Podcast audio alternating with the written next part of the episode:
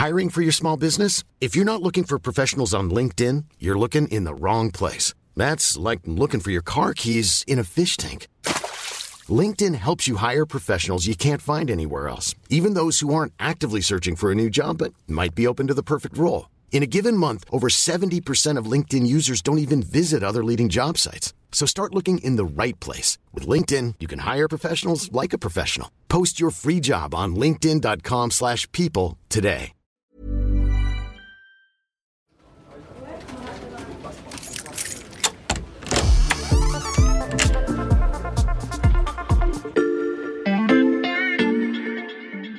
Salut, c'est Xavier Yvon. Bienvenue dans l'armoire de la loupe. Cette semaine, vous allez tout comprendre sur le Donbass. Le conflit dans le Donbass s'est intensifié depuis janvier. Situation euh, à nouveau tendue dans le Donbass. En Ukraine, la région du Donbass subit les conséquences de la guerre depuis huit ans. La situation dans le Donbass a d'ailleurs été évoquée entre Vladimir Poutine et Emmanuel Macron. Un peu plus à l'est, il y a le Donbass. Le Donbass, cette région de l'Ukraine que Charles Hackey connaît bien, il est le chef du service monde ici à l'Express. Salut Charles. Salut. Commençons par le commencement. Sur le planisphère de la loupe, où est-ce que je place le Donbass? Alors, il faut placer le Donbass à l'est de l'Ukraine, donc euh, avec la frontière euh, avec la Russie. Le Donbass, il est juste au-dessus de la mer Noire, ou plus précisément de la mer d'Azov. C'est une région constituée de deux régions administratives, l'équivalent de deux régions françaises, c'est une région assez importante, gorgée de charbon. Avant la guerre, on comptait un peu plus d'un million d'habitants dans le Donbass. Et aujourd'hui, c'est très difficile à dire puisque la région s'est quand même vidée de ses forces vives.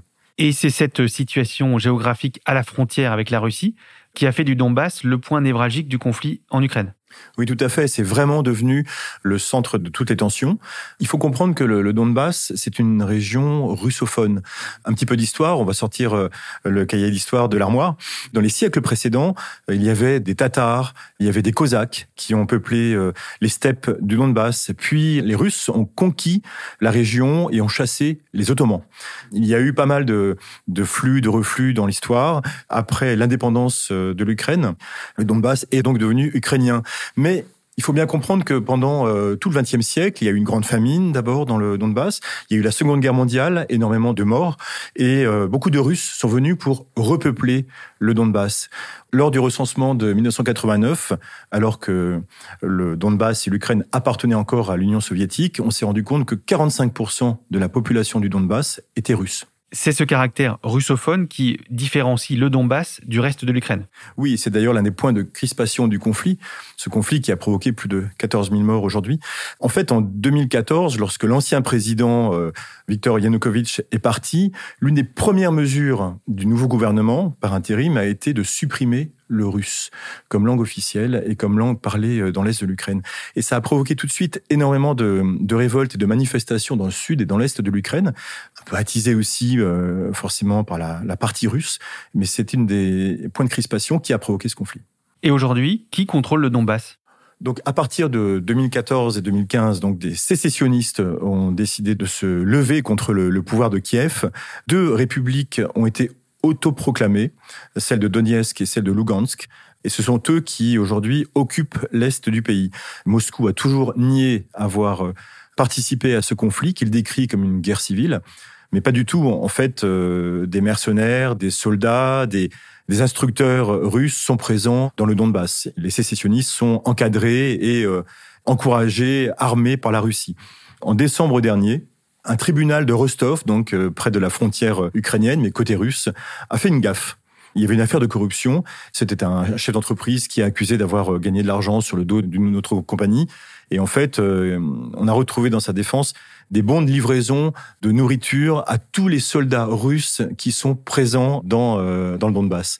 Donc il y avait l'équivalent de quarantaine de camions qui livraient de la nourriture toutes les semaines dans le Donbass, ce qui en soi est une preuve que le Donbass accueille bien des soldats russes.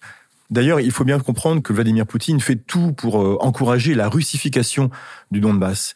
On estime à plus de 600 000 le nombre de passeports qu'il a délivrés à des ressortissants, à des habitants du Donbass, histoire de leur dire vous êtes bienvenus en Russie, vous pouvez circuler de part et d'autre de la frontière quand vous voulez, comme vous voulez, il n'y a aucun problème. C'est une façon euh, de russifier euh, le pays. Pour euh, clarifier cette situation que tu nous décris entre sécessionnistes et présence russe non officielle et pacifier le Donbass, des accords ont été signés à Minsk en 2015 entre l'Ukraine et la Russie, avec l'Allemagne et la France. Mais à t'écouter, Charles, on se doute qu'ils ne sont pas appliqués. Non, ils sont absolument pas appliqués. En 2015, on a réussi à arrêter la guerre, à arrêter le massacre, sachant que la guerre n'est pas vraiment finie. Il faut quand même savoir que depuis 2015, toutes les semaines, des snipers russes et ukrainiens d'ailleurs, tuent des soldats de part et d'autre de la ligne de front. Après, le volet politique des accords de Minsk n'a jamais été appliqué. Il n'a jamais été appliqué parce que personne ne s'entend sur les modalités. Pour les Ukrainiens, la première chose, c'est de récupérer leurs frontières, c'est-à-dire de récupérer leur souveraineté et de recontrôler leur territoire. Pour l'instant, la frontière entre le Donbass et la Russie n'est pas accessible aux Ukrainiens, évidemment. Pour les Russes, le plus important, c'est d'appliquer le volet politique donc des accords de Minsk, à savoir organiser des élections dans ces régions forcément russophones et russophiles, en espérant que d'ailleurs ils gagneraient euh, les élections et que des gouverneurs euh, à la solde des Russes et de Vladimir Poutine seraient élus et euh, donc de faire en sorte que ces gouverneurs puissent jouer un rôle au sein du gouvernement et de la politique ukrainienne. Donc effectivement, ça serait un, cheval de Troie pour Poutine en Ukraine, un moyen de neutraliser le pays et surtout de le garder dans son influence. Le Donbass, pièce essentielle du puzzle ukrainien. Merci Charles. Merci. Voilà, je peux refermer l'armoire. Maintenant, vous êtes capable d'expliquer les enjeux autour du Donbass. Et si vous voulez en savoir plus, on vous a préparé une liste d'épisodes de La Loupe et d'articles de l'Express qui traitent du sujet. Les liens sont à retrouver dans le descriptif de cet épisode. Retrouvez-nous lundi pour passer un nouveau sujet à La Loupe.